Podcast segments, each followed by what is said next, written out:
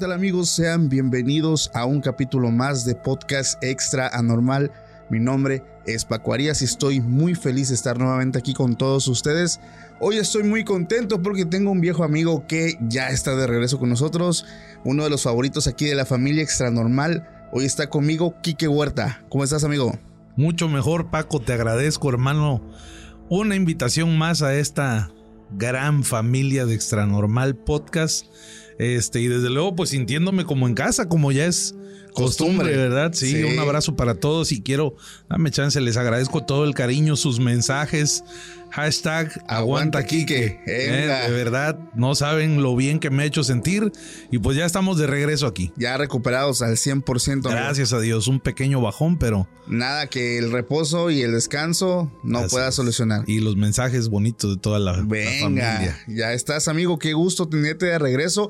Familia, abróchense el cinturón porque como lo vieron en el título del video, esta es la segunda parte de un tema que yo sé que a ustedes les gusta, el tema de los duendes, chaneques, aluches, trolls, como ustedes gusten decirles. Kike, ¿por qué crees que este tema le gusta mucho a la gente? Yo creo que es un tema bien interesante. A decir verdad, eh, todos crecimos de alguna manera con alguna leyenda, ¿no? Una con alguna historia de nuestros abuelos, ¿no? Ya sabes la clásica de que el abuelo se peleaba con el diablo allá en el monte. Allá se agarraban a este, machetazos. Eh, a machetazos con el diablo, cabrón, sí, este. O por ejemplo, eh, no, pues es que yo cuando era chiquito, los chaneques me asustaban, dependiendo en, en el lugar donde ustedes vivan pues tienen, tienen nombres diferentes, ¿no? Exactamente. Y además hay un tema cultural eh, donde en diferentes países y no necesariamente Latinoamérica, Europa, Asia, porque haciendo mi investigación de campo, como me fascina hacerlo para documentarlo todo, encontramos historias incluso del, del, lejano oriente, de Japón. Ah, ¿no? Creo que esta vez tú vas a empezar a contar. No, no, no, no, no, no me dejes esa responsabilidad. Pero bueno, ok. Pero antes, antes de, familia, antes de que Quique se arranque con la primera historia de la noche. Con la primera canción. Con la primera canción, por favor, tómate unos segunditos para darle me gusta al video. La verdad es que eh, el darle me gusta nos apoyas bastantísimo a que la plataforma, a que el algoritmo de esta bella plataforma que es YouTube siga recomendando más el contenido a gente que todavía no nos conoce. Entonces, toma estos segunditos, este ratito para dar like. Si no estás suscrito, suscríbete. Y ahora sí que lo hiciste. Kike, arráncate, carnal. Te agradezco, Paco, la oportunidad. Es un honor para mí estar aquí con uno de mis grandes maestros. No, amigo, el gusto es mío. Déjame contarte, Paco, que aproximadamente por los años 1700 se fundaba en Colombia, en aquellos entonces, un lugar que empezó eh, como una pequeña villa, Cañas Gordas es el nombre de este lugar en la provincia de Antioquía, allá, allá en Colombia. Ahí es donde vamos a desarrollar esta historia y déjame platicarte un poco que Antioquía es una comunidad pequeña eh, que se ubica en una zona desde luego bendecida por Dios donde pues hay muchos temas de agricultura, minería, es un lugar rico en recursos naturales y como lo es rico en recursos naturales también lo es en temas religiosos eh, y desde luego en temas de leyendas. Ok, hay misticismo ahí. La verdad que sí, eh, como en muchos lugares y que ya te platicaba, eh, cada comunidad empieza a ir tejiendo poco a poco este universo místico y misterioso. Y desde luego Cañas Gordas no es la excepción. Esta historia la pude escuchar a través de unos audios que me envía un suscriptor de mi canal de, No Mires por la Ventana, ya te iba a decir de podcast extra normal, pero ese no es el mío, ni, tampoco hablemos de lo que no existe, ese tampoco es mío. la recibo y me, me di a la tarea de transcribir algunos detalles. Se me hizo muy eh, de repente honesta esta historia porque justo una de las cosas que me empieza a platicar eh, Ricardo le vamos a llamar en esta historia, es que él eh, siempre se ha considerado una persona escéptica de los temas paranormales. Hoy no me preguntaste si creo en lo paranormal porque creo que ya de sobra sabes. Ya, ya sabemos, ya sabemos cómo está el asunto contigo, aunque tal vez no sepas, pero por cualquier cosa. me Hoy sí, quiero decirles algo a todas las personas que nos mandan sus historias. Yo sí te creo, yo sí les creo. Yo también. Y eso es lo que nos caracteriza aquí a esta gran familia de, lo extra normal. Pero bueno, Ricardo me platica, Paco, que él es nacido eh, oriundo nativo de, de Cañas Gordas, allá en Antioquia, en Colombia. Y como ya te lo platicaba, pues es un lugar bastante nutrido en historias, leyendas, em, que además van llenando los días de los lugareños de misterio y emoción. Y una de las leyendas más características de este lugar eh, tiene que ver con la leyenda de un duende que siempre intrigó a Ricardo, aunque nunca creyó que fuera más que un cuento para asustar a los niños. Ok. Como todos sabemos, muchas historias a veces tienen este, pues, eh, ¿cómo, cómo, decirlo? Eh, esta intención detrás de la leyenda más como para evitar que la gente vaya a ciertos lugares o asustar a los niños pequeños o mantener algunos lugares donde tal vez había riquezas y se crearon leyendas, ¿no? De eh, la bruja, el, pirata, del espíritu del pirata, que eh, no sé, ¿no? Para evitar que, que la gente extrayera quizás cosas de algunas comunidades. En este caso, bueno, pues Cañas Gordas no era esa comunidad. Aunque sí, te repito, pues era un cuento al final del día que llamaba la atención de todos. Eh, entonces me cuenta Ricardo eh, a través de sus audios que en una de estas tardes, eh, en esta comunidad de Cañas Gordas, que está además en una especie de cerros, es un lugar verde, también se dedican a, a las maderas preciosas y esto, ellos empiezan adentrar en lo que podríamos llamar una parte de eh, selva, tal vez bosque, por algunas de las fotografías que me compartió. Eh, se empiezan a adentrar en, este verde espeso de, lugar, ¿no? Y mientras el sol iba cayendo sobre las, las montañitas que hay ahí alrededor de, de Cañas Gordas, pues ellos se les fue ganando la tarde, ¿no? Y de repente empezaron a quedar como en una penumbra. Ya esto eh, no hace tanto. Él al día de hoy me comenta que tiene sobre los 30 años. Esta es una historia que le sucedió hace aproximadamente 12 años. Eran unos chicos, su hermano y él, él de 18, su hermano de 15, no, él era el mayor. Eh, y, y en este andar por ese bosque de repente se dan cuenta de que hay un niño sentado ya en lo que era prácticamente la oscuridad de, este lugar. Eh, pero era algo característico porque tenía un sombrero grande. Em, vamos, del tipo que usan a lo mejor las personas que se dedican al campo. Sí. ¿No? Ya. No el clásico sombrero picudo y tal. no, no, no, pues un sombrero grande al final del día. Pero lo que estaba haciendo este niño sentado era llorar y cuando se fueron acercando les llamó mucho la atención. Primero pensaron que quizá se trataba de un niño que se había perdido ya durante la tarde, se había adentrado en los caminos alrededor de la comunidad y pues que quizá no encontraba el camino de regreso a casa. Se acercaron, pero solo atinaba a decirle este niño a este par de hermanos, a Ricardo y a su hermano, que tenía hambre. Ellos notan en el niño una figura frágil, incluso con los pómulos hundido, sus mejillas hundidas, el arco de los ojos, hasta cierto punto como desnutrido. Ok. Entonces, eh, eh, eh, la mirada frágil del niño, el llanto hace que ellos se conmuevan y, digan, bueno, pues quizá lo mejor es de una comunidad cercana y vino a parar aquí, llevémoslo a casa, ya la noche está cayendo, que pase con nosotros la noche, pues le van a platicar a su mamá, oye, pues no lo encontramos, hay que cuidarlo, le damos de comer y al final, bueno, pues lo, lo entregamos al otro día. Sí. Pero bueno, pues ellos proceden a sacarlo de de esta zona boscosa, empiezan a regresar al pueblo, llegan a su casa y algo extraño comienza a suceder de camino, ni bien llegaban a la comunidad. Cuando se encuentran cerca, él dice que este niño que habían llevado empezó a tener un cambio en su físico. Eh, el niño iba caminando adelante de ellos, pero ellos empezaron a notar como si el niño empezara a estirarse un poco. ¿Como a crecer? Sus brazos, sus piernas se tornaban más delgadas y alargadas. Ok. Eh, primero Ricardo, que es el que se dio cuenta, piensa que es producto de su imaginación y del cansancio de una tarde de, de, pues, de esparcimiento. Claro. ¿no? De andar caminando por ahí cerca del lugar.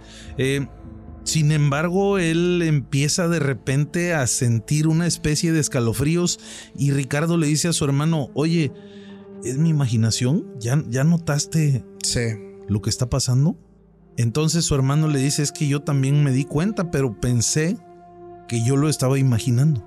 Esto en determinado momento los empieza a inquietar y más adelante, súbitamente, este pequeño niño que lloraba de hambre ya había crecido a lo que él me cuenta cerca de 15 centímetros. Ah, pues sí fue un buen. Era una situación que le eh, era, era como muy clara. Sí. ¿no?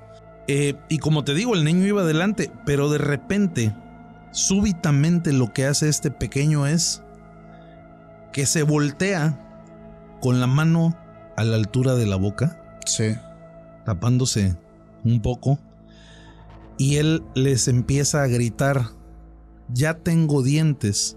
Cuando el niño quita la mano de su boca y levanta la cara, deja entrever abajo del ala del sombrero que tenía unos dientes puntiagudos, No inventes. unos dientes afilados. Él cuenta que estaba aproximadamente a 3 metros de distancia, el niño iba delante de ellos, como te digo. Sí. Sin embargo, en ese momento ellos se sobresaltan Ok. y quedan como paralizados, me cuenta Ricardo en estos audios. Sí.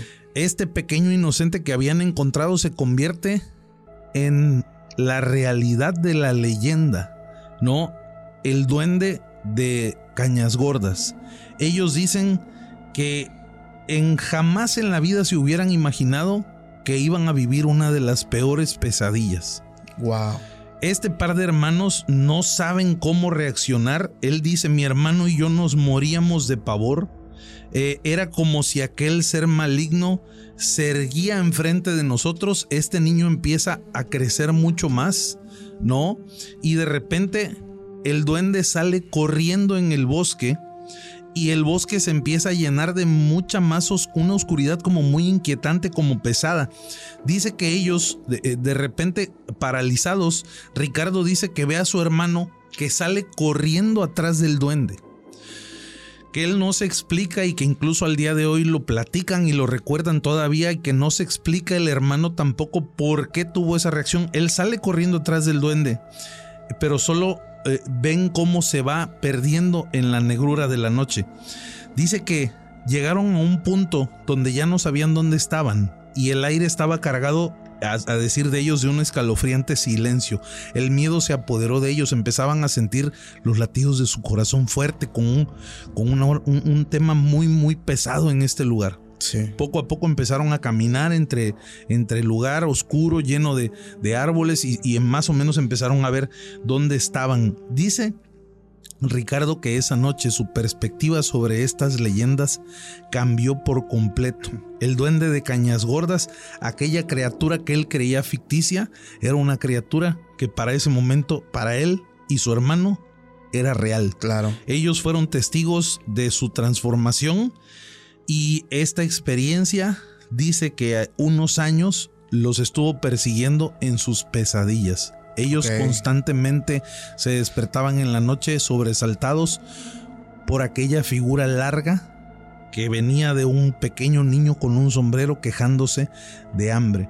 Y ya luego, bueno, eh, evitan hablar mucho después de esta experiencia, saben que su vida cambió, el duende les enseñó que muchas veces estas leyendas inimaginables Sí. son ciertas. A veces en lo más profundo del bosque, seres siniestros están aguardando por nosotros. Así es. Tremendo, Quique. ¿Cómo ves, Paco? Un saludo para toda la gente de Colombia, allá en Cañas Gordas, Antioquía. Un abrazo a toda la, a la flota, a toda la familia de, de por allá.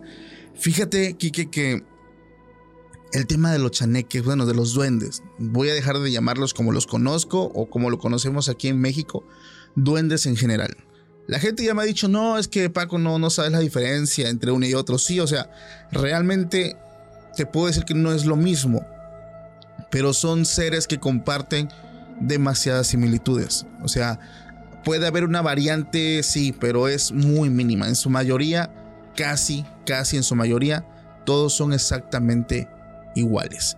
Entonces, ya dejando en contexto, que algo que a mí me llama la atención después de leer tantos relatos que tienen que ver con este fenómeno es que muchas personas aseguran que estos seres pueden moverse de dimensiones. No sé si tú lo sabías. No, no lo había escuchado. ¿Por qué? Porque se aparecen y, se, y desaparecen, aparecen y se desaparecen. Había personas, por ejemplo, los chamanes, algunos chamanes, eh, que logran interactuar con ellos aseguran que se encuentran en la cuarta dimensión. Es por eso que son un ejemplo, por ejemplo, eh, los que conocen Harry Potter, el elfo, Dobby. Dobby. Cómo aparece y desaparece, aparece y desaparece. Realmente es una habilidad que sí tienen ellos. Muchas veces pueden estar en el mismo cuarto donde tú estás, pero por el hecho de que están en otra dimensión, no los puedes ver en este momento me estás diciendo que podría haber duendes. No solamente aquí. En el estudio de podcast. No solamente aquí. Tal vez en el cuarto de alguno de los que nos están escuchando. En este momento puede haber uno y no lo saben. Y yo te diría algo, Paco. No mires por la ventana. No vayas a mirar por la ventana porque no sabes lo que te puedes topar. Esto que te voy a contar me lo manda una seguidora. Este se llama Brenda. Le mando un fuerte abrazo, un saludo. Gracias por el aporte. Y esto que te quiero contar tiene mucho que ver con este tema de que aparecen y desaparecen. Y de hecho Brenda cometió el error de mirar por la ventana. Ahí te va. Ella dice que esto pasa cuando tenía aproximadamente unos 7 años. Dice que en ese entonces pues ella vivía en una casa muy pequeña ya que la situación económica pues no era muy buena. Ella vivía con sus padres, sus hermanos, en una hermana, un hermano pero que prácticamente los hermanitos dormían en una misma habitación. Ella es del estado de Jalisco. Un abrazo a, la familia de Jalisco. Aquí en México. Aquí en México. Entonces dice que en su cuarto este, estaba la cama. Ella dormía con sus hermanos, con su hermana, la mayor, y había un sillón donde también ellos dormían. Dice que a ella le gustaba dormir en el sillón porque el sillón estaba pegado a una ventana. Dice que para esos años hacía muchísimo calor. Entonces lo que ella iba buscando es un poco de aire fresco. Entonces ella prefería muchas veces en esas noches eh, dormir en el sillón para recibir un poco de aire. Entonces una noche, eh, ella cuenta que es como a medianoche, ella despierta porque se cae del sillón. Esto para en primer punto a ella se le hace raro, porque aquí como me lo pone muy explícitamente, ella no es loca para dormir. O sea, ella no es de las personas que ruedan, se dan vueltas, se mueven, ¿no? Dice, yo soy de las personas que cuando duermo en una posición, así despierto. Entonces se me hizo raro que, bueno, yo me haya caído de la cama. Bueno, ella se despierta, ve que sus hermanos estaban durmiendo, pero ella sentía algo que llamaba su atención, que se asomara por la ventana. Ella así lo dice, o sea, es que tengo una ventana dije, ¿para qué? ¿Para qué voy a mirar? Si esa ventana pues daba para un lote baldío. Estaba muy oscuro, solamente había una pequeña luz de, de, luz que había en la calle, o sea, de estos postes de luz. Pero pues la curiosidad le gana. Se levanta y está acostada y se asoma por la ventana. Dice que a lo lejos ve una figura pequeña que estaba ahí, parada entre, entre la oscuridad pero que se lograba ver por la luz que emitía este poste de luz. Que esta cosa, esta, digamos, esta silueta, se da cuenta que ella lo está mirando y le empieza como a saludar, le empieza a hacer señas. Esto la empieza como que a alertar porque dice, ok, o sea, yo pensé que eso era eh, algún producto de mi imaginación o que estaba alucinando, eh, o que estaba aún dormida, pero pues ella otra vez voltea por la ventana y ahí seguía. Entonces inmediatamente se vuelve a acostar, se queda o intenta quedarse dormida cuando ella se da cuenta que al lado de su hermana habían tres personitas que estaban platicando entre ellas dentro del cuarto. Estaban estas tres. Eh, ella las describe como unas figuras, eh, como personitas chiquitas. Y que cuando eh, ella se da cuenta que los está mirando, estas cositas se miran entre ellas y empiezan a mirarla. Empiezan, dice que le empiezan a sonreír de una forma muy tenebrosa, o sea, una sonrisa macabra.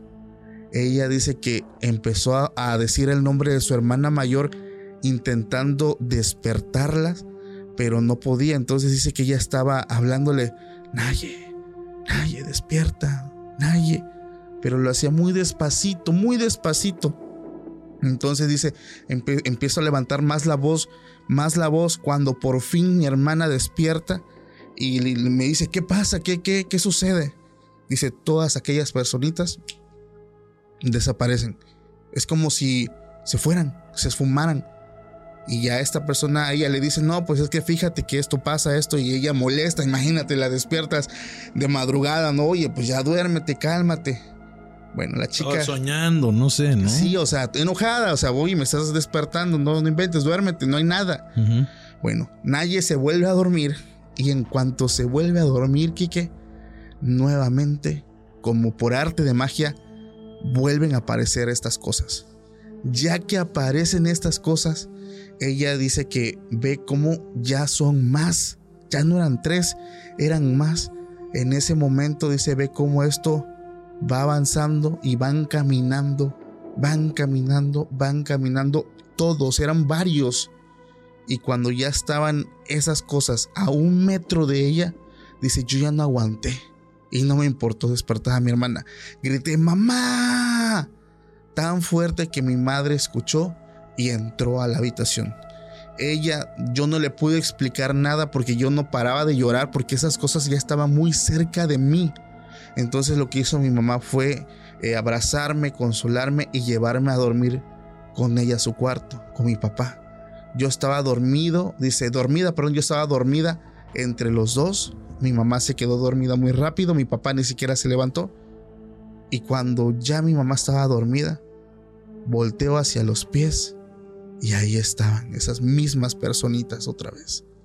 Dice, yo lo que hice fue taparme completamente de pies a cabeza, pero en cuanto yo me tapo, siento en la cama cómo caminan y por mis piernas empieza, empiezo a sentir como si un animalito como un ratón estuviera caminando por mis piernas.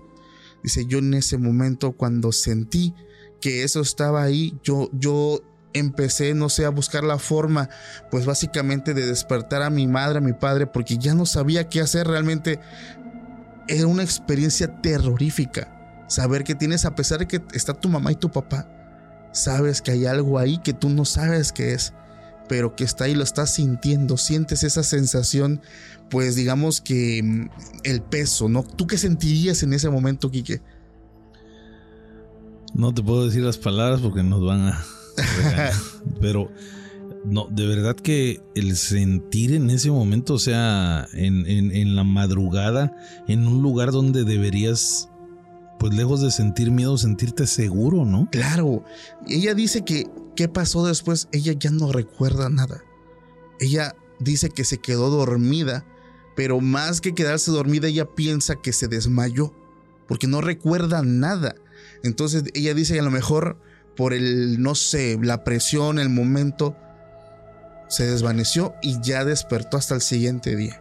Entonces dice, hoy a mis 24 años de edad, dice, jamás volví a ver algo igual, pero que desde ese encuentro que tuvo, ella ha desarrollado ciertas, ciertos dones, porque dice que ahora puede percibir cosas, ver sombras, pero ah, yo me puse en los pies de esta chica desde el hecho de estar viendo y a pesar de que estás acompañado, no estás solo como tal, estás incluso con tu mamá, sentir ese miedo que te, eh, no sé, que te congela los huesos, porque sabes que en el momento que tú digas mamá, papá, estas cosas vuelven a desaparecer. Es lo que me llama tanto la atención, que cómo estas cosas pueden regresar a nuestro plano y salirse como quieren. O sea, es impresionante la habilidad que estas entidades eh, o estos seres o como le llaman algunos este, elementales pueden hacer. Es impresionante. ¿Qué opinas de eso?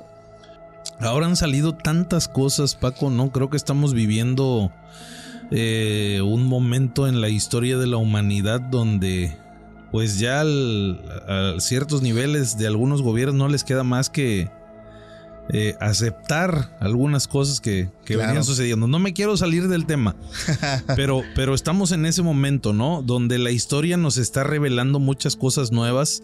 La historia está cambiando constantemente. Yo es justo entre ayer y hoy había estado recapitulando y pensando en esto. La historia está cambiando constantemente. Yo estaba escuchando también un programa donde un historiador platicaba eso. Eh, hoy seguimos desenterrando la historia y lo que desenterremos hoy va a hacer que cambie la historia hacia atrás, ¿no?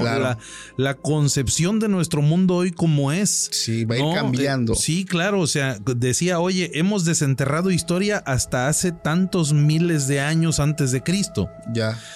Pero aquí hemos empezado a encontrar vestigios que nos remontan a mucho tiempo más atrás. ¿Por qué les estoy contando esto? ¿Qué tiene que ver con el momento que vivimos donde se revelan cosas nuevas?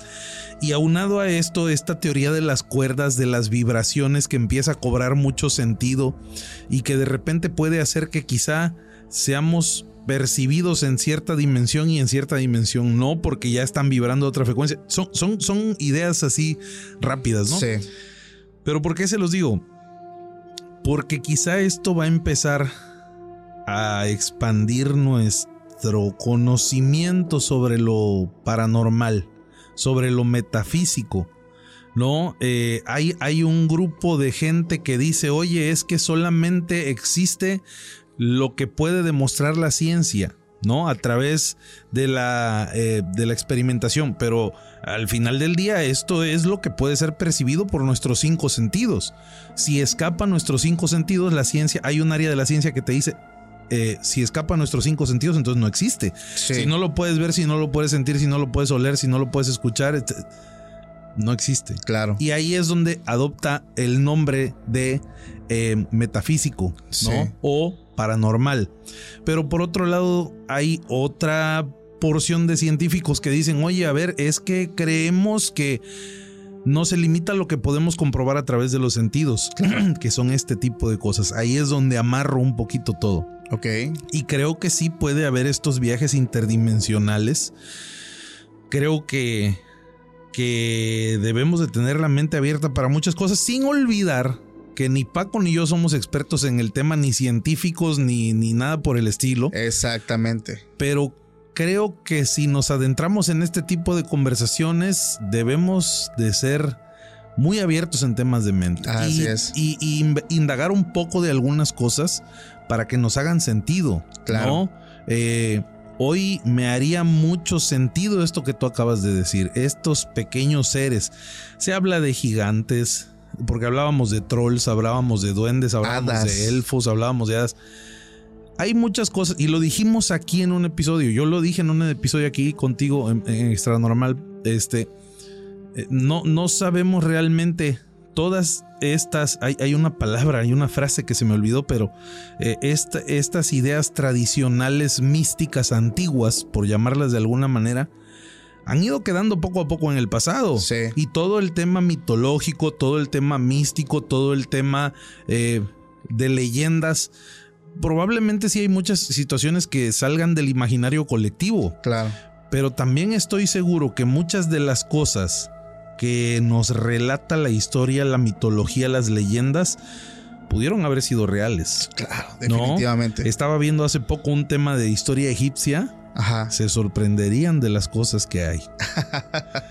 de verdad que sí. Pero no me quiero salir del tema. Regresamos al tema de los duendes y decías algo. La característica, hay, comparten características comunes, ¿no? que mucha gente los describe como seres pequeños, algunos abajo del medio metro. Sí. Dependiendo en qué lugar del mundo te encuentres o región de tu país, pues obviamente les van añadiendo ciertas características, ¿no? Claro. Este, el, chaneque clásico de aquí, pues es el niño chiquito. En otros lugares los dibujan con barbas, en otros lugares los dibujan como el duende de cañas gordas con con unos dientes afilados como seres, ¿no? Pero, pero históricamente se desprenden de, de las leyendas y la historia escandinava. ¿no? Es ahí donde nace todo esto del tema de los trolls, ¿no? Pero tú los puedes encontrar, como te decía hace un rato, desde Japón, eh, partes de Europa, Italia, Holanda, Países Bajos, este, de Noruega, todos estos lugares, Islandia incluso. Hay una película. ¿El este, maldito? No, no, no, no, no. Es una, es un. Fíjate que les repito, yo no veo casi películas de terror. Es una película que se llama Eurovisión que hizo Will Ferrell con otra chica que no me acuerdo su nombre. Ya. Pero son un par de chicos de Islandia que, participan en una competencia que se llama Eurovisión, que es de música en Europa. Mandan a un representante de cada país. Pero resulta que la chava, eh, eh, por eso se los platico, es muy creyente de los duendes, cabrón. ¿no? Incluso hay un lugar, una parte en la película ahí donde se ve como en una lomita, una colina, que hay casas, les hacen casas a estos, a estos duendes. Y eso es real. Incluso hay un bosque aquí en México, no recuerdo el nombre, pero ahorita que lo estás diciendo lo, recordé. Este, le hacen como estas pequeñas chocitas. Y, lo curioso es que hace tiempo vi un video de un creador de contenido. Es que se encontraba con estas chocitas en el bosque, las abría y no es que encontraba duendes, pero encontraba dentro de las chozas eh, frutas cáscaras de fruta, de mango eh, o restos de semillas. Eso es lo que le llamaba mucho la atención porque para entrar a la chocita, la chocita tenía como una puerta. Sí, claro. Entonces la chocita, para los que no sepan, es como una cabañita, una casita de madera pequeña que hacían los pobladores eh, como en honor a estos seres. Y este creador de contenido visitó el bosque y estas tienen, estas chocitas tenían puerta, o sea, tienes que abrir y cerrarlas pero en la mayoría encontrabas restos de semillas eh, o estos restos de fruta. Entonces eso es lo que le llamó la atención. ¿Quién lo puso ahí? Pero bueno, que adelante, era, era como un paréntesis. Fíjate que poco a poco y sin querer nos vamos acercando o vamos poniendo el preámbulo para la siguiente historia que les quiero contar. Venga. No, a, diferencia de la anterior que era una historia colombiana, esta, esta historia que sigue tiene que ver con duendes aquí en México, en, el estado de Tabasco. Eh, todo pasa en el sureste, cabrón. La mayoría, lo que me estoy dando cuenta, la mayoría. Pero es lo que te acabo de decir, Paco. Muchas de las tradiciones, mucho de la cultura está más preservada en toda la zona sur de, México, ¿no? Este, eh, la, la medicina tradicional, ¿no? No nos vamos muy lejos.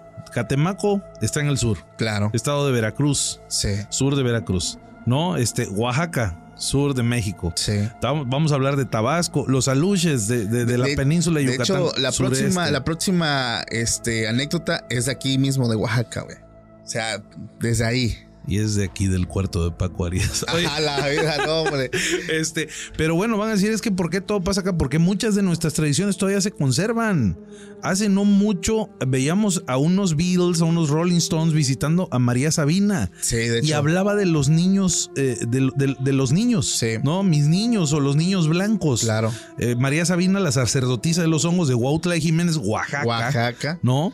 Y hablaba de, estos, eh, de estos, de esta sanación espiritual que vivían a través de consumir estos hongos, ¿no? No le hacemos promoción a nadie ni, a la, ni al consumo de ninguna sustancia psicoactiva, a caballeros, ¿no? Pero hay, que contarlo, ¿no? Este, históricamente creo que es así. ¿Por qué pasan? Luego dicen, es que todo pasa ya. Pues sí, todo pasa porque hay todavía un contacto muy fuerte con las culturas antiguas, ¿no? Entonces, casualmente, fíjate que acabas de tocar un punto. Oye, en estas chozas que Paco nos, nos platica, pues estaban llenas de semillas, de algunos alimentos y cosas por el estilo. Y este es el caso de, un, amigo que me escribe de, de, de Mazateupa, Tabasco. Ok. Fíjate que esta, esta historia que me hace llegar Alberto Beto, me hace llegar esta historia. Él, él, es tabasqueño, nacido y criado de allá. Eh, vivió muchos años junto con su familia. Sí. Cerca de este lugar, Mazateupa, aquí en México, en el estado de Tabasco. Y él describe su infancia como una infancia tranquila, ¿no? Eh, una vida pues dedicada al, rancho o a la granja, como le quieran llamar, acá les decimos ranchos, ¿no? Rodeados desde luego eh, por la crianza de animales, cerdos, gallinas, los pollitos, ya sabes. Eh, algo de ganado. Eh, y sin embargo, bueno, pues él, él, él comenta que este rancho de repente dejó de ser ese lugar tranquilo y seguro para él y para su familia. Esto a raíz de una serie de sucesos que, como dice Beto, al día de hoy todavía, todavía me persiguen. Me dice aquí que mi infancia yo la pasé en gran parte en un pequeño rancho llamado El Guanal.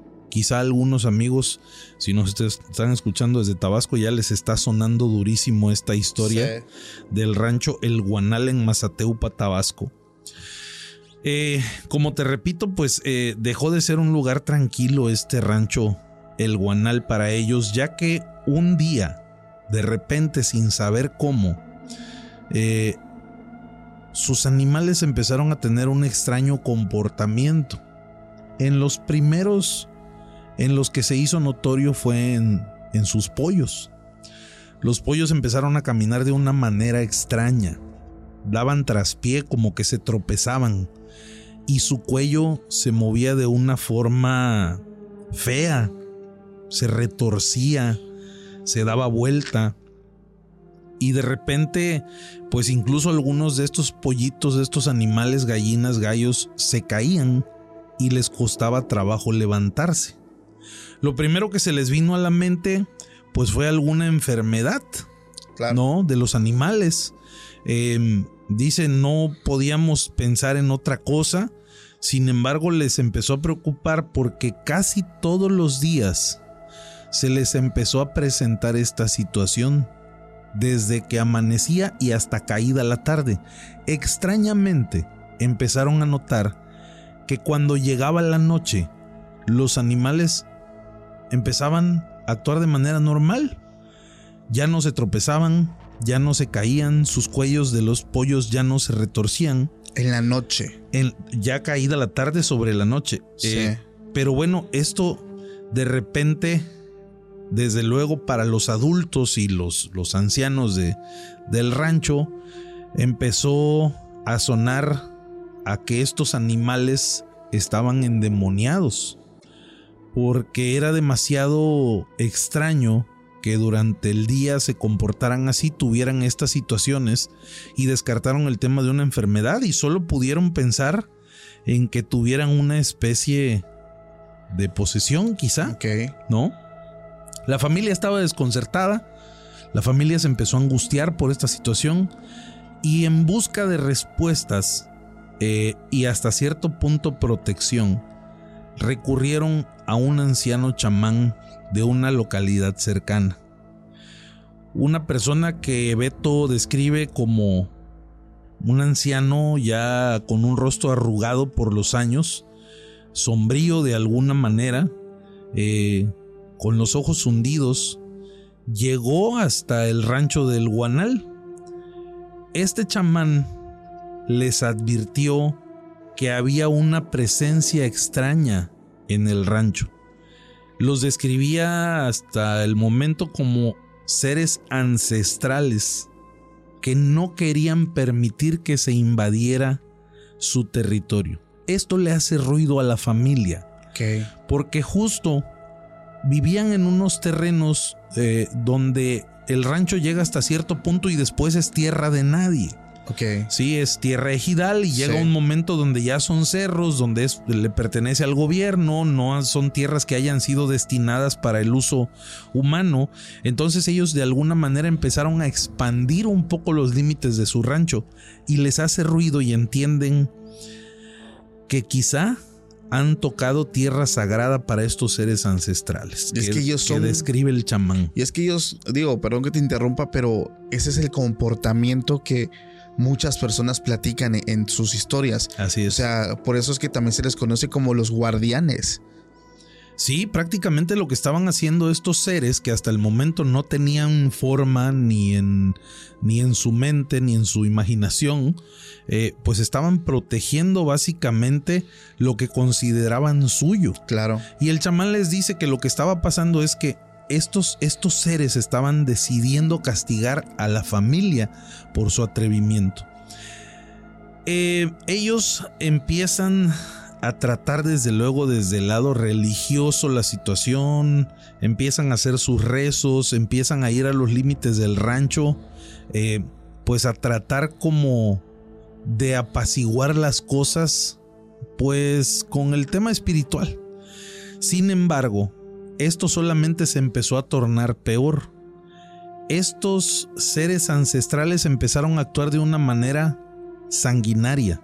Y uso esta palabra porque una noche de buenas a primeras, en vez de que estos animales empezaran a actuar normal como venían haciendo, fueron encontrados muertos, con las cabezas giradas 180 grados. No inventes, Kike.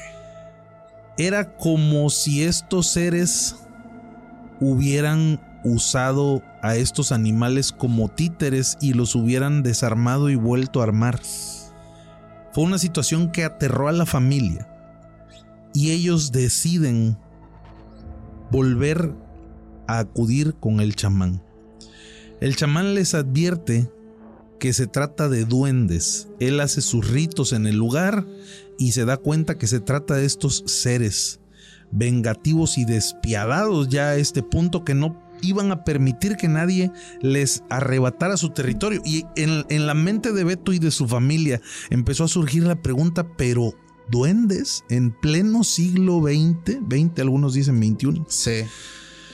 Pues como dice Beto, y aquí que me parecía una locura, me parecía un cuento de antaño, yo no podía dar crédito a esta situación, ¿no? Beto desde luego no era de los adultos, era un muchacho sobre los 15, 16 años.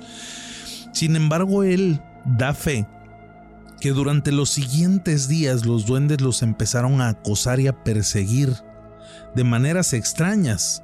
Se escuchaban alrededor de la casa risas burlonas, resonaban en las noches y además las sombras acechaban todo alrededor del rancho.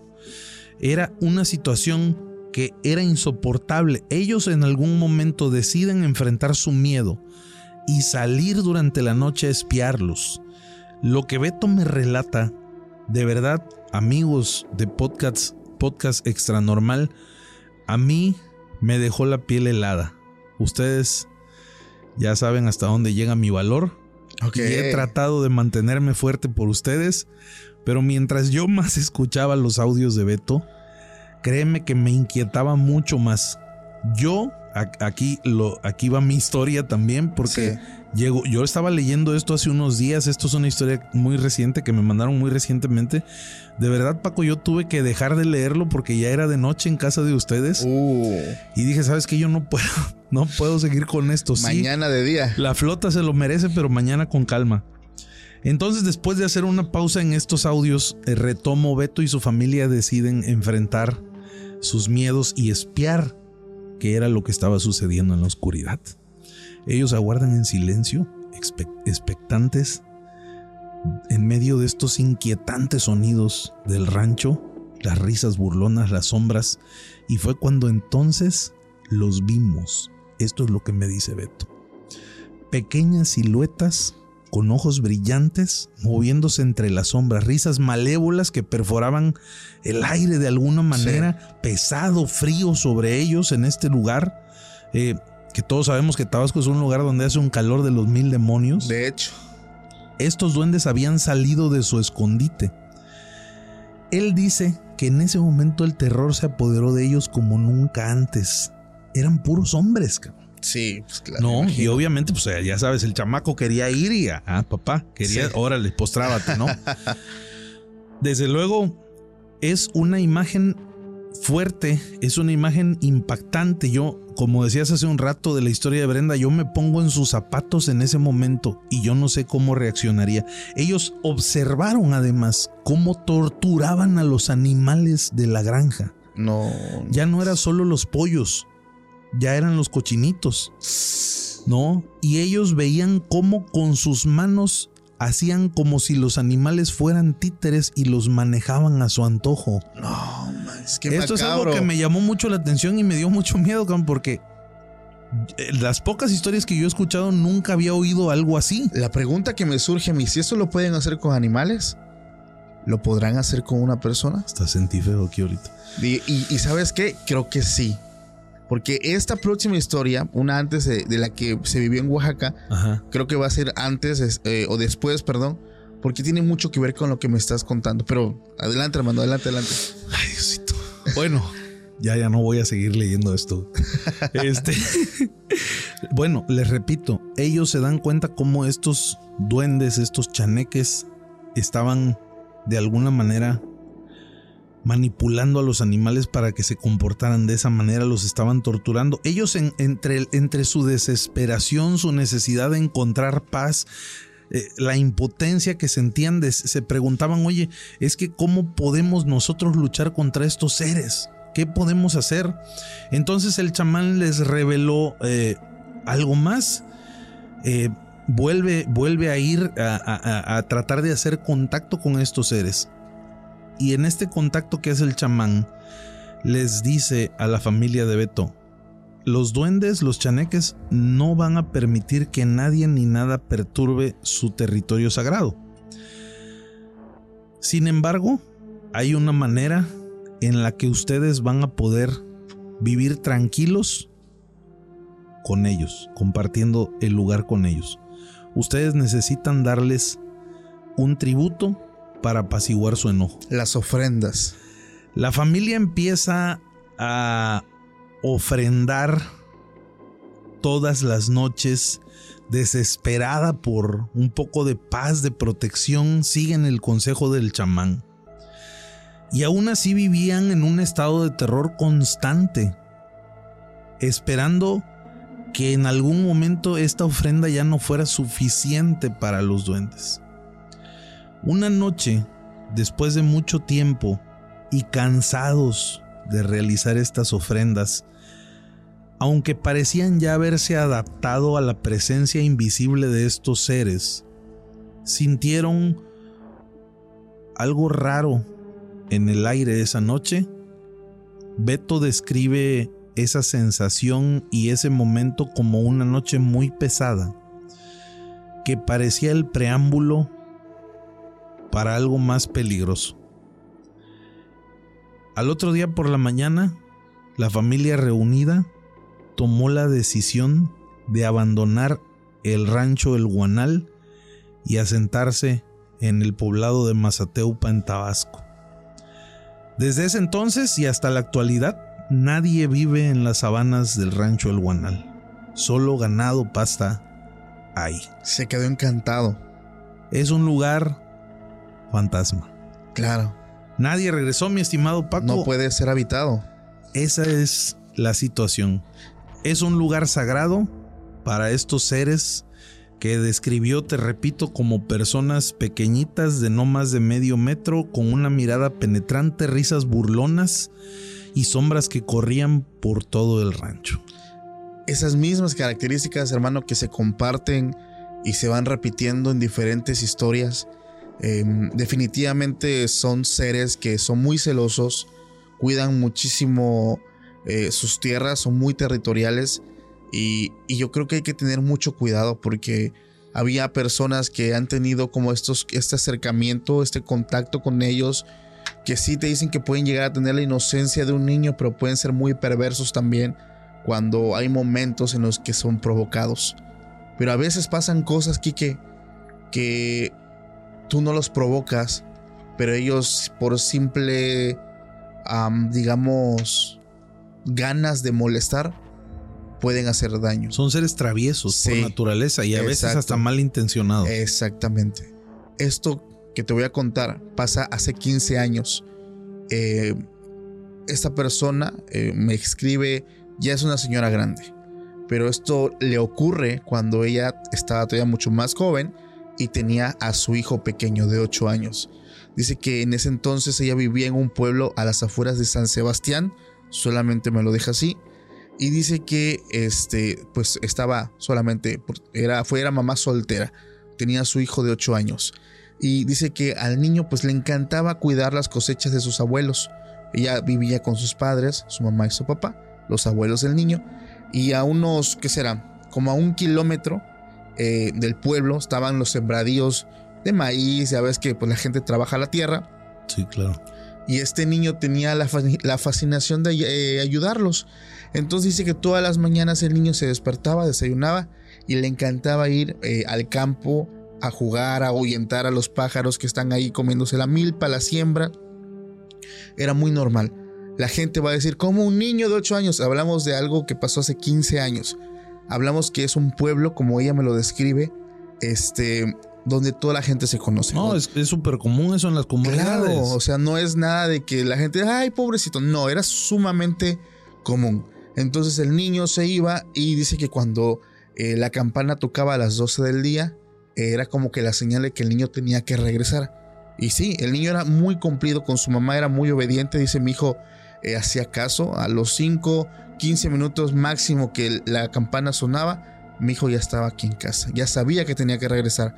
Entonces, este, una vez, pues pasó, todo normal. El niño se va al campo y su mamá se queda haciendo las labores.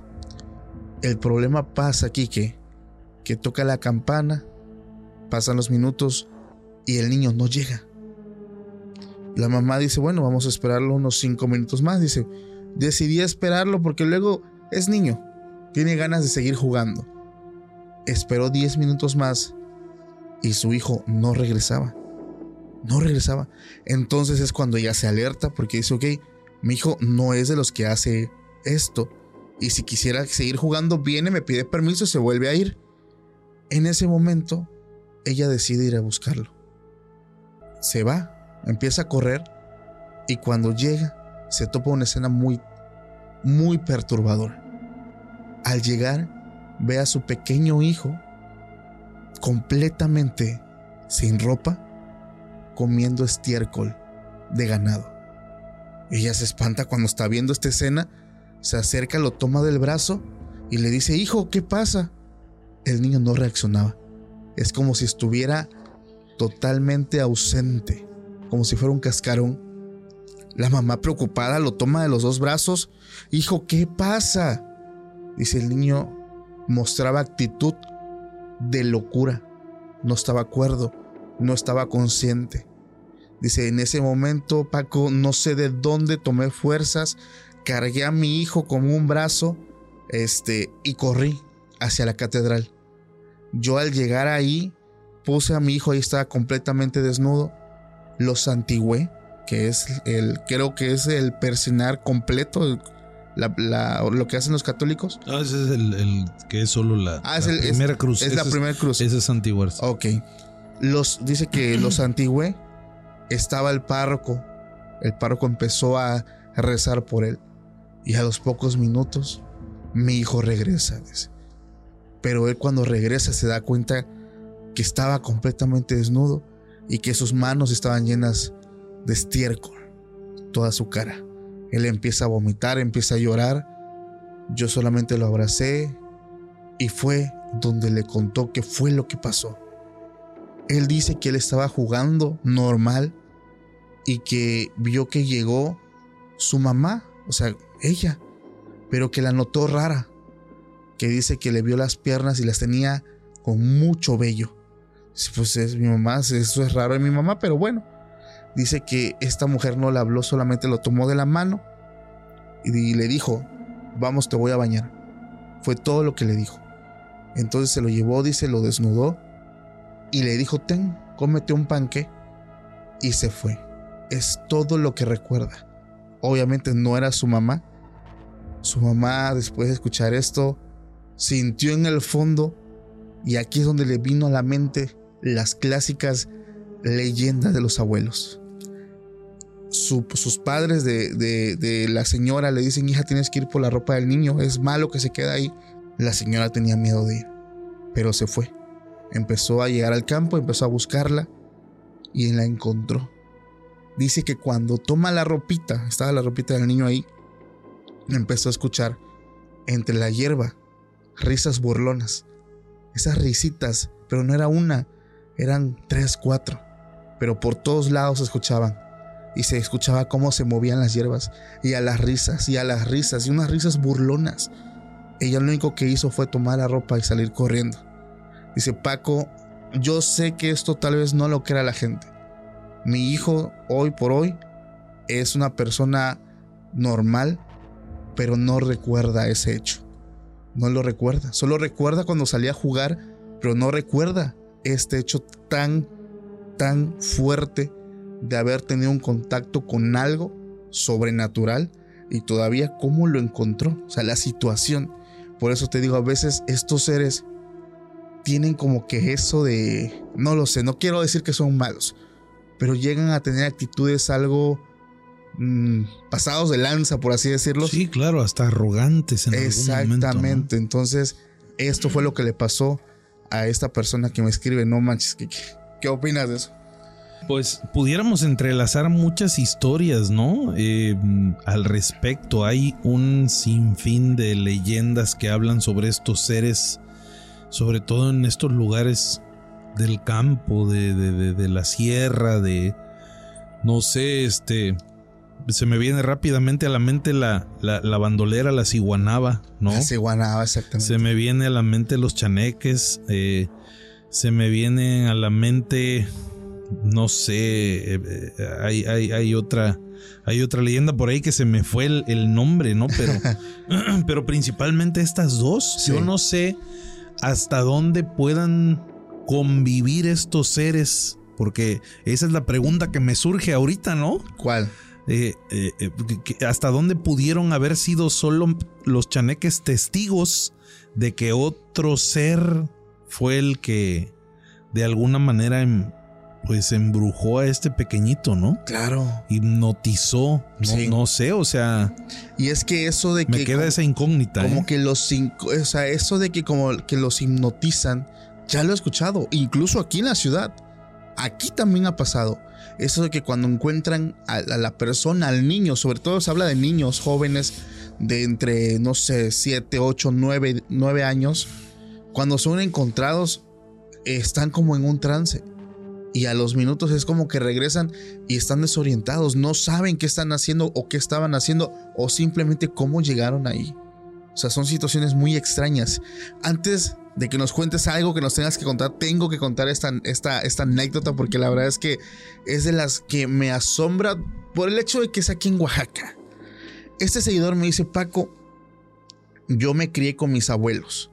Mi mamá y mi papá, dice, decidieron dejarme con mis abuelos porque tenían problemas. Y debo decir que fue la mejor decisión porque mis abuelitos los llevo en mi corazón hoy por hoy que descansan en paz. Pero el vivir con ellos fue una de sus mejores experiencias y lo comprendo. Él vivió en la sierra de Oaxaca. En esa sierra fría, porque hace un friazo tremendo. En los meses fríos cae nieve, Realmente tienes árboles, hay neblina. Y él vivía ahí con sus abuelitos. Dice Paco, eran los mejores años de mi vida. Eh, tomaba café en las, en las mañanas, café recién molido de los sembradíos de mi abuelo. O sea, algo mágico, muy padre. Algunos van a decir una situación en pobreza, pero para él fueron los mejores años de su vida. Entonces, ya saliendo del, romanticismo, dice que el abuelo tenía la costumbre todo, todo, todas las mañanas de que salía a buscar leña, al, digamos que al bosque, porque ves que hay muchos árboles y pues muchas veces dice yo lo acompañaba. Había una regla que mi abuelo siempre me marcó desde que yo era muy pequeño. Nunca, nunca te despegues de mí. Si ves algo extraño, búscame siempre. Incluso mi abuela me hizo un collar muy bonito que era como un amuleto. Y ella se dice que me ahuyentaba ciertas cosas. Entonces era, era, las noches ahí eran muy padres porque se anochecía muy temprano y había ruidos de todo tipo de animales. Un día, dice mi abuela, como todas las mañanas le dijo a mi abuelo, necesitamos leña. Entonces yo me voy con él y caminamos prácticamente como 200 metros. Yo no cargaba leña, dice mi abuelo, me decía que donde veía ahí un pedazo de tronquito que yo pudiera cargar, yo lo iba agarrando. Pero esa vez pasó algo muy extraño. Yo empecé a escuchar el sonido que hacen las hojas cuando se quiebran porque son pisadas. Ya se, los, ya se están imaginando ese sonido. O sea, cómo suenan las hojas cuando alguien va caminando y volteo hacia los lados y no veo nada. El problema es que en el lapso que yo volteé y le quité la mirada al abuelo, cuando quiere volver a buscar al abuelo, el abuelo no estaba. Pero no es que el abuelo no estuviera, es que él ya no estaba donde, donde debería de estar. En ese momento él empieza a caminar asustado porque no ve al abuelo, pero entre los árboles, Kike, describe que salieron pequeñas figuras.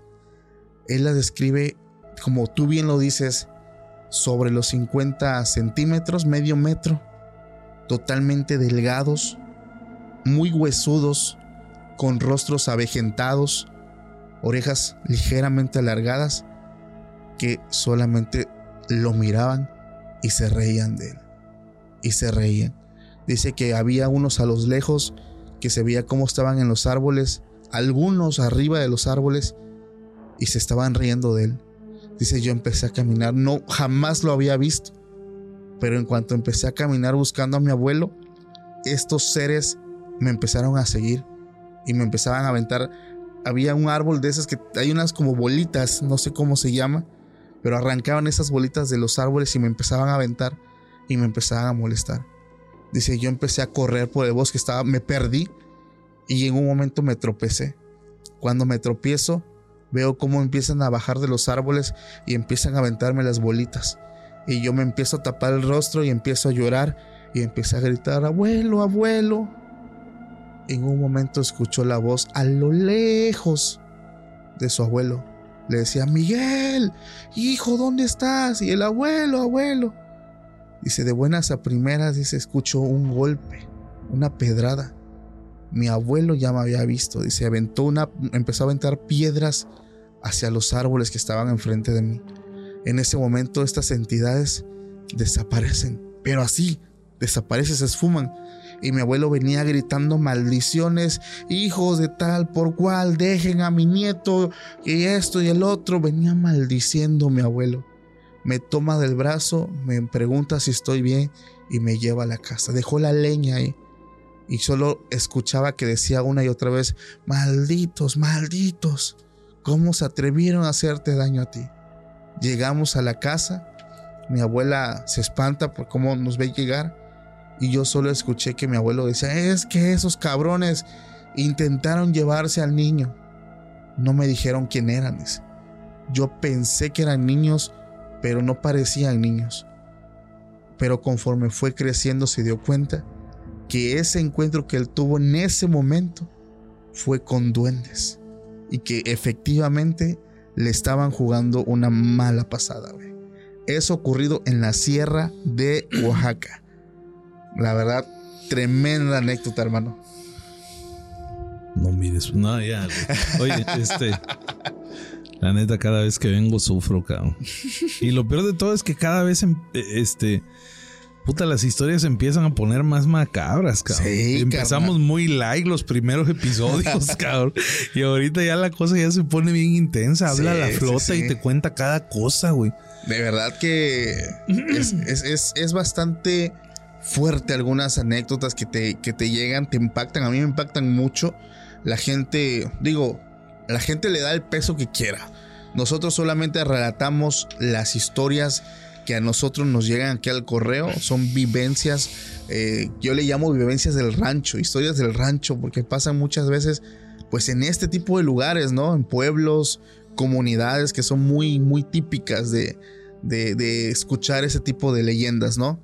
Fíjate que me ves así pensativo porque muchas veces creemos que, como tú lo acabas de decir, ¿no? Oye, pues son como muy exclusivas del rancho, ¿no? Este, yo dejé algo especial para el final. Venga, que arráncate.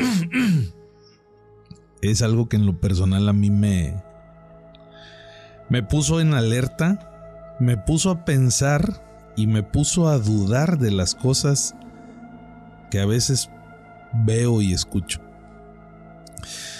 Te recordarás tú, porque a mí se me olvidó ya cómo se llama este lugar, pero es este lugar, hombre. Tlatelolco, ya me acordé.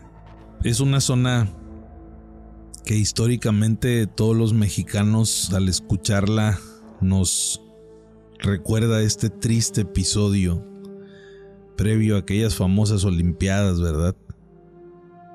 No, no quiero tocar el tema, son temas muy sensibles y yo por ese lado sí soy muy respetuoso, este, porque además no es lo que les voy a contar, pero ubicamos Ciudad de México, Tlatelolco. Y esto también es algo que me acaba de llegar. Muchas de las historias que les traigo, pues son recientitas que, que, me contaron apenas, este, y algunas, pues, como nuevas, ¿no? Venga, Kike.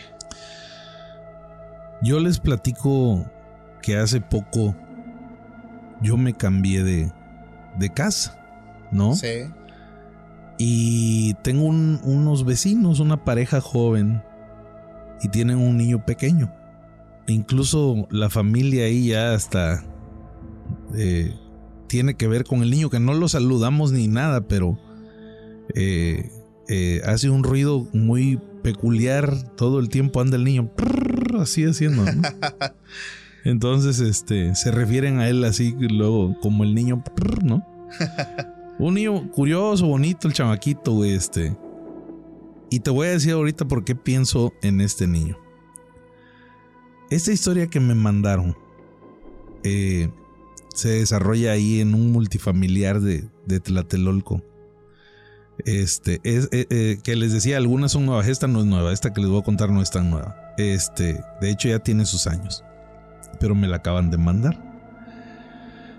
Me dice la persona que me la mandó una mujer, ¿no? Este, vamos a ponerle Luisa, ¿no?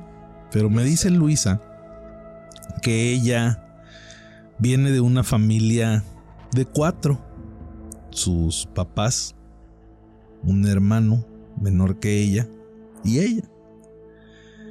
Y que muchos años estuvieron viviendo en este departamento del multifamiliar rentado ahí en, en Tlatelolco, su infancia. Y decía mi amigo Paco Arias que pareciera que de repente son historias exclusivas del rancho, pero este es de ciudad. Eso veo. Me, vi muy citadino ya. pero bueno, lo que les quiero platicar es que Luisa tuvo una infancia sumamente tranquila, que recuerda hasta normal, feliz, donde creció con su hermano, un hermano de dos años de diferencia, jugando entre los, entre los pisos del multifamiliar, sus pasillos, corrían. Y desde luego, pues tú te acordarás, Paco, a lo mejor si tuviste vecinitos donde tú vivías, yo los tuve enfrente de casa de mi mamá, eh, vivían un par de vecinos, Adrián y Nubia, recuerdo sus nombres a pesar de que éramos muy chicos, y salíamos a jugar fútbol y a las escondidas y las atrapadas. Por eso a veces estas historias hasta uno como que se identifica con ellas. Es algo que no pudo haber pasado cualquiera.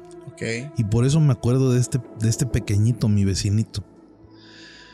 Dice Luisa que pues eran contados los niños que vivían ahí, recuerda sobre ella, su hermano y tres, cuatro amiguitos, amiguitas más. Pero que hay un pequeñito que ella recuerda como con mucha ternura y además eh, como con añoranza, ¿no? Porque era el, niño eh, tímido, retraído, que de alguna manera hasta parecía como excluido por los demás, como que nadie le ponía mucha atención, ¿no? Solito ahí siempre a la puerta de un departamento del multifamiliar que siempre estaba abierta, eh, hijo de una mamá soltera a la que veían entrar y salir, limpiar, hacer su quehacer y de repente llegaba un caballero, ¿verdad? Este, a visitarla, este... Y eso es lo que recuerda Luisa, una niña al final de 7, 8 años. Y su hermano dos años más chico que ella, ¿no? Entonces ella, durante las tardes que regresaban de la escuela, que ya se veían con los niños, pues eh, tenía por costumbre después de jugar sentarse a jugar con, con este pequeñito, ¿no? Que no salía, que estaba ahí en la puerta siempre sentado, ella se sentaba a la puerta del departamento. Y incluso platicaban, ¿no?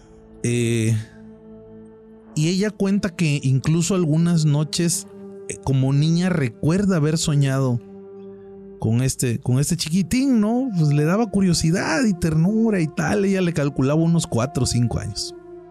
Y al final pasa lo que muchas familias se mudan, como mi caso que me acabo de cambiar, ¿verdad? Este, tu caso no hace mucho también. Sí. Eh, compraste casa en Miami y bueno, mácara, mácara. Oye, eh, y, y, pues ellos se mudan al final del día, ¿no? Se van Sí. a vivir y, y ya, se olvidaron de la palomilla de la flota. Pasan los años, por lo que me cuentan la, entre las finales de la prepa, principios de universidad, que es cuando tienes 18, 19 años. Y dice que por azares del destino regresan a visitar a unos amigos a ese multifamiliar que se acababan de cambiar y empezaron a salir las anécdotas. Y le dice eh, Luisa a su hermano, oye Pepe, ¿te acuerdas que, que aquí sí vivíamos con el chavito de aquí, de acá y tal? Ya no vivía ninguno de ellos ahí. Ok. Pero quien sí seguía viviendo era esta mamá soltera, ¿no? El niño tenía que haber estado más grande. Sí, entonces pues ella dice, ah, su mecha, este, ¿será que, que, que, que todavía esté ahí? ¿Te acuerdas, Pepe? Del, del niño, hombre, el que, que el que no jugaba con nosotros, el que no salía. Entonces dice que su hermano le dice, no, yo no me acuerdo. Pero pues que se le hizo normal, ¿no? Porque Sí. dice, no, hombre, pues es que tú casi no jugabas, acuérdate. Estabas muy chavito, no te debes de acordar, pero sí, es más, me acuerdo que vivía este ahí en el número tal, ¿no? Sí, y sí, ya le dicen, sí, pues ahí vive una señora. Le dicen sus amigos que acababan de llegar, ya es una señora de tantos años. Sí, claro, era la mamá del niño. Y le dicen sus amigos, no, es que pues es una señora que nunca tuvo hijos. No inventes. Y le dicen estos cuates, pues ahí sigue la señora, tiene muchos años viviendo ahí, de hecho es la única Sí. que tiene mucho tiempo, todos los demás departamentos se volvieron como pensiones y pues llegan y los rentan por temporadas y se van, pero pues ella ahí ha estado, pero pues no, la vienen a visitar a veces sus hermanos. Pero pues ella es sola, es soltera, nunca se casó y nunca tuvo hijos y pues sí tenemos plática con ella. Dice Luisa que en ese momento ella se quedó pasmada, cabrón. No, pues imagínate. Se quedó pasmada que un frío muy extraño le empezó a recorrer toda la espalda, cabrón. Y que empezó a llorar y a llorar y a llorar y a llorar y su hermano no sabía qué hacer, cabrón. Ella se puso como muy rara, no sé, güey, o sea, imagínate que te digan eso, cabrón. O sea, que lo que tú pensabas que era, no era a final de cuentas. O sea, Pues no es era un niño que nunca existió, cabrón. O sea, es un niño que probablemente o era un espíritu o era un chaneque. Un duende. Ella me lo, me lo platica como que cree que era un, un duende. Por eso traje la historia para, Sí. para este episodio. Cuando tú me dijiste aquí que vamos a hablar de esto, dije, esto lo tengo que contar. No. Esta es la historia de Luisa, cabrón. Eh, ella me platica que todo fue muy vívido para ella. Ella tiene un recuerdo total. Ella me dice, Quique, te aseguro, te aseguro que yo jugué con ese niño. Te lo puedo describir, lo recuerdo claramente, siempre la puerta abierta. Y era una costumbre que nunca se le quitó a la señora. Sí. Cuentan sus amigos ahora que ese departamento siempre está así, ¿no? No Pues que- Quique. entonces, yo me acuerdo de este chavito y a veces hasta digo, a ver si si este niño sí existe, cabrón, porque güey me empezó a pasar apenas, güey. No, te lo juro, o sea, y yo estoy, no, sí, ahí está el niño. Y volteo a verlo y hasta me sonrío con él a veces y lo saludo. Sus papás no son muy de saludar, o sea, son muy respetuosos, pero tenemos poco tiempo viviendo ahí, no hay una relación. Pero sí, ya, ya luego veo que sale la mamá con el niño, que ah, se lo lleva. ya, después de eso ya uno no sabe. Loco, de verdad siento gacho, cabrón. o sea, fue una historia que a mí me impactó mucho porque imagínate. No a cualquiera. Que uno de tus amiguitos de la infancia, el Pepito, cabrón, que era tu mejor amigo, te digan, oye Paco, pero pues es que ese Pepito nunca existió, güey. No inventes, que, que no, pues. Bueno, que yo creo que me vuelvo loco, güey.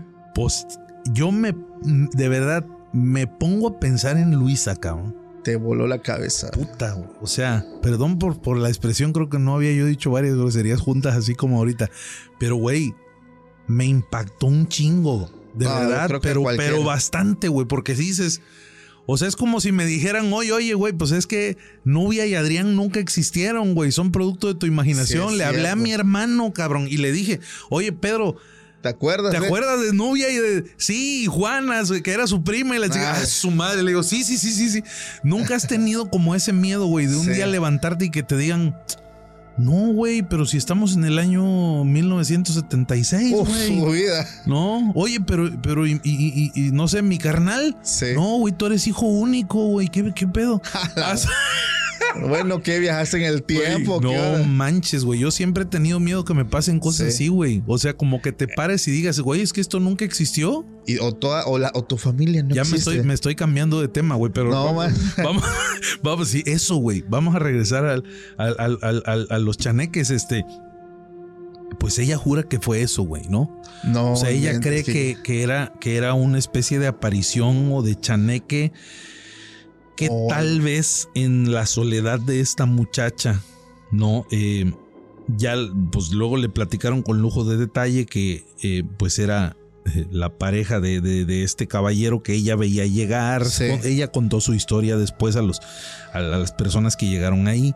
Este, nunca se casó, era como la segunda del, de este caballero, ¿no? nunca tuvo hijos, dedicó su vida pues a recibirlo de repente y, y ella quedó sola, feliz al final del día, ¿no?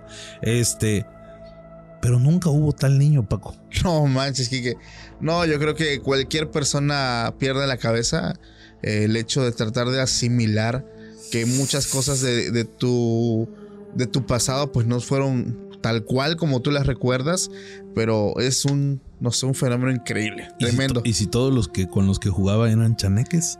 Estoy seguro que más de una persona de los que nos están escuchando se va a cuestionar muchas cosas y va a tener que hacer algunas llamadas para confirmar ciertos recuerdos. Pero yo también me puse a pensar, dije, ah, caray, y empecé a hacer, a hacer memoria de con quiénes jalé yo de niño. Pero sí, yo jalé con bastantes niños, yo fui muy amiguero. Pero pues quién sabe, Kike, quién sabe es que si nos habrá tocado. Busquen a sus amigos de la infancia en Facebook y si no los encuentran, déjame decirte que tú jugaste con chaneques. Uf.